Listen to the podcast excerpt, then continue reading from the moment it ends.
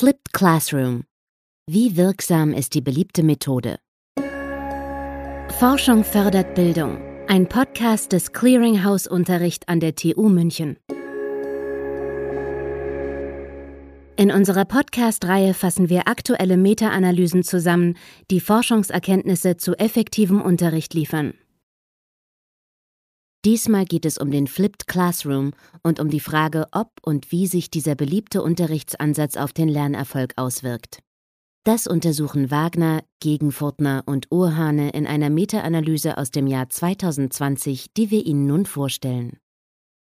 Wir beginnen mit einem kurzen Überblick und betrachten danach eine der untersuchten Primärstudien genauer. Es folgt eine Zusammenfassung der Ergebnisse, zu denen die Meta-Analyse kommt. Abschließend ziehen wir daraus Schlussfolgerungen für die Unterrichtspraxis. Ein typischer Tag. Schülerinnen und Schüler sitzen in der Schule und bekommen im Unterricht neue Lerninhalte vermittelt. Später gehen sie nach Hause und vertiefen die neuen Inhalte selbstständig bei ihren Hausaufgaben. Dies ist der übliche Ablauf. Beim sogenannten Flipped Classroom, einem innovativen Unterrichtsansatz, der immer populärer wird, dreht sich diese klassische Abfolge wortwörtlich um. Das heißt, zuerst erarbeiten sich die Schülerinnen und Schüler die Lerninhalte selbstständig und selbstreguliert zu Hause, meistens mit Hilfe von Lehrvideos. Danach wird die gemeinsame Präsenzzeit in der Schule genutzt, um das Gelernte weiter zu vertiefen. Dabei gibt es Gelegenheit, Anwendungsaufgaben individuell oder kooperativ mit Unterstützung durch die Lehrkraft zu bearbeiten. Aus lernpsychologischer Sicht ist dieses Vorgehen von Vorteil. Die Lernenden können einerseits die Inhalte in ihrem eigenen Tempo aufnehmen und haben andererseits mehr Zeit für die gemeinsame Arbeit im Klassenzimmer. Zudem lässt sich Lernen durch Flipped Classroom interaktiver gestalten, was sich positiv auf die Motivation der Schülerinnen und Schüler auswirken könnte.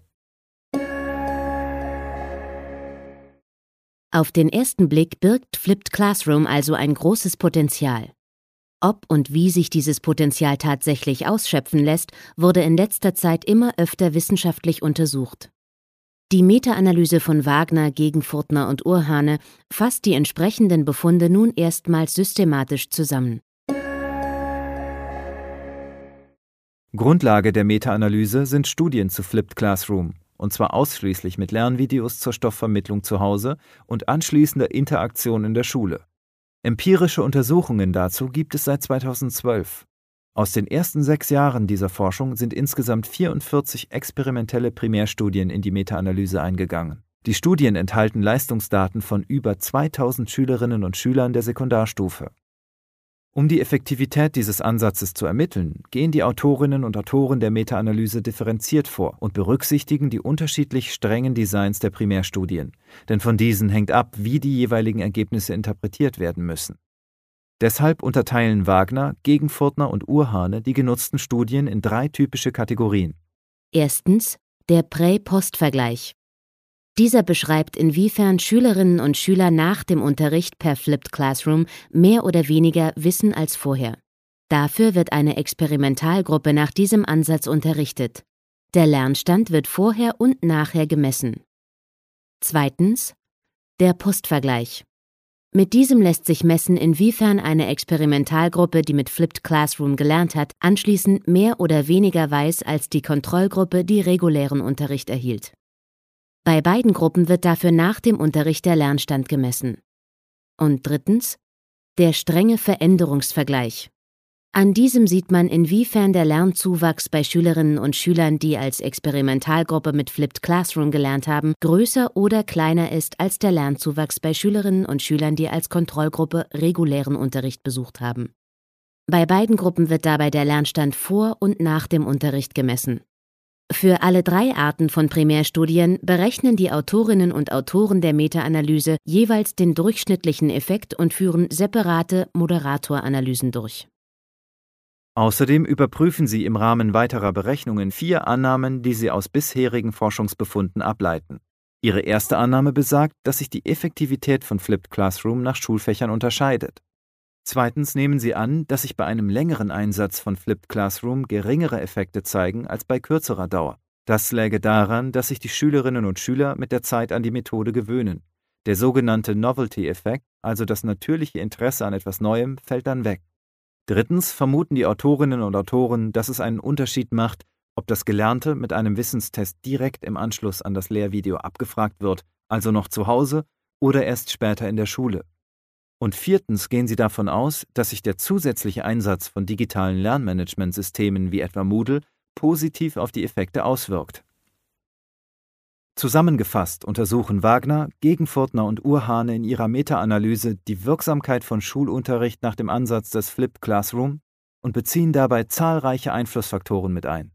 Als Datenbasis stützen sie sich ausschließlich auf Primärstudien, an denen Schülerinnen und Schüler der Sekundarstufe teilgenommen haben und in denen Lehrvideos als Unterrichtsmaterial zum Einsatz kamen. Betrachten wir nun exemplarisch eine der Primärstudien, die in die Meta-Analyse eingegangen ist. Die Studie von Costaris Kolleginnen und Kollegen aus dem Jahr 2017 fand über einen Zeitraum von acht Wochen im regulären Informatikunterricht der achten Jahrgangsstufe statt. Inhalte des Unterrichts waren Hardware-Komponenten von Computern sowie Grundprinzipien von Informationsverarbeitung und Softwaredesign. Die Stichprobe bestand aus zwei Schulklassen mit jeweils 23 Schülerinnen und Schülern, die von derselben Lehrkraft unterrichtet wurden. Um die Wirksamkeit von Flipped Classroom zu bestimmen, unterrichtete die Lehrkraft in der einen Klasse mit eben dieser Methode und in der anderen Klasse im regulären Modus. Beide Klassen wurden dabei projektbasiert unterrichtet, das heißt, die Schülerinnen und Schüler arbeiteten gemeinsam an offenen Aufgabenstellungen, deren Durchführung sie selbst planen und umsetzen mussten. Für die Experimentalgruppe, also die Klasse mit Flipped Classroom, erstellte die Lehrkraft Lehrvideos, mit denen sich die Schülerinnen und Schüler zu Hause vorbereiten konnten. Die Zeit im Präsenzunterricht konnte die Klasse dann nahezu komplett für die gemeinsame Arbeit verwenden. In der anderen Klasse, der Kontrollgruppe, wurde die Zeit im Präsenzunterricht hingegen für Lehrvorträge genutzt. Anschließend konnten die Schülerinnen und Schüler ebenfalls gemeinsam an Aufgaben arbeiten und dies später alleine zu Hause fortsetzen. Die Lernzeit, die Lerninhalte und auch der projektbasierte Unterrichtsmodus waren also in beiden Untersuchungsgruppen gleich. Lediglich in der Gestaltung der Präsenzzeit und der Zeit zu Hause unterschieden sich die Gruppen. Zum Schluss nahmen beide Gruppen an einem eigens entwickelten Multiple-Choice-Test teil. Mit diesem wurde die Lernleistung der Schülerinnen und Schüler jeweils vor und nach der Unterrichtseinheit gemessen. Das Design dieser Primärstudie war also ein Veränderungsvergleich. Das Ergebnis Beide Gruppen erzielten nach dem Unterricht höhere Leistungen als vorher. Allerdings war der Zugewinn in der Flipped Classroom Gruppe größer. Kehren wir zurück zur Meta-Analyse. Zu welchen Ergebnissen kommen deren Autorinnen und Autoren, wenn sie alle untersuchten Primärstudien zusammenfassen? Die Meta-Analyse zeigt, dass Schülerinnen und Schüler der Sekundarstufe insgesamt vom Unterricht nach dem Flipped Classroom-Prinzip profitieren. Bei allen drei Arten von Primärstudien Veränderungsvergleich, Postvergleich und Prä-Postvergleich konnten signifikante und positive Gesamteffekte auf die Lernleistung gemessen werden. Bei den Prä-Post-Vergleichen fand man dabei den größten Gesamteffekt, das heißt einen deutlichen Wissenszuwachs zwischen Prätest und Posttest. Dies deutet darauf hin, dass Schülerinnen und Schüler durch Flipped Classroom-Unterricht tatsächlich nennenswert hinzulernen. In den beiden anderen Studienkategorien, deren Designs strenger angelegt waren, fielen die positiven Gesamteffekte kleiner aus, sind aber dennoch statistisch signifikant.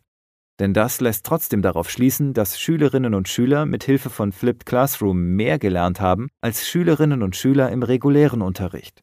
Dies kann als Beleg dafür dienen, dass Lernen nach dem Flipped Classroom Prinzip effektiver ist als traditionelle Unterrichtsangebote. Da die Moderatorenanalysen zu keinen eindeutigen Ergebnissen kamen, lässt sich über die vier weiteren Annahmen der Autorinnen und Autoren nichts Gesichertes sagen. Fassen wir zusammen. Je nach Studiendesign zeigen sich mittlere bis große Effekte zugunsten von Unterricht nach dem Flipped Classroom Ansatz. Allerdings erlauben die Studienlage und die Analyse der weiteren Einflussfaktoren noch keine differenzierteren Befunde. Dass Flipped Classroom immer beliebter wird, ist nicht ohne Grund. Der moderne Ansatz bedient ein großes gemeinsames Anliegen von Lehrkräften, Schülerinnen und Schülern, mehr Zeit im Unterricht zu haben. Zeit, um Inhalte zu vertiefen, Zeit zu diskutieren und Zeit, um gemeinsam Aufgaben zu bearbeiten, mit gezielter Unterstützung und direktem Feedback durch die Lehrkraft und andere Lernende.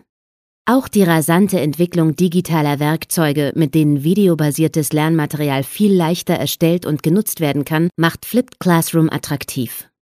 Die Meta-Analyse von Wagner, Gegenfurtner und Urhane liefert nun auch erste wissenschaftliche Hinweise darauf, dass der Flipped Classroom-Ansatz tatsächlich eine wirksame Alternative oder Ergänzung zum regulären Unterricht darstellt. Die geringe Anzahl und die Qualität der bisher vorhandenen Studien zeigen aber auch, dass die Forschung in diesem Bereich noch am Anfang steht. Es bedarf daher dringend weiterer Studien, um die unterschiedlichen Gestaltungsoptionen und Einsatzszenarien von Flipped Classroom eingehender zu untersuchen. Forschung fördert Bildung. Ein Podcast des Clearinghouse Unterricht. Sie hörten eine gekürzte Fassung unseres Kurzreviews. Sie möchten das Gehörte in voller Länge nachlesen, weitere Details erfahren und wissen, wie die Expertinnen und Experten des Clearinghouse Unterricht die Studie bewerten? Auf unserer Webseite www.clearinghouse-unterricht.de finden Sie die vollständigen Kurzreviews und alle weiteren Materialien.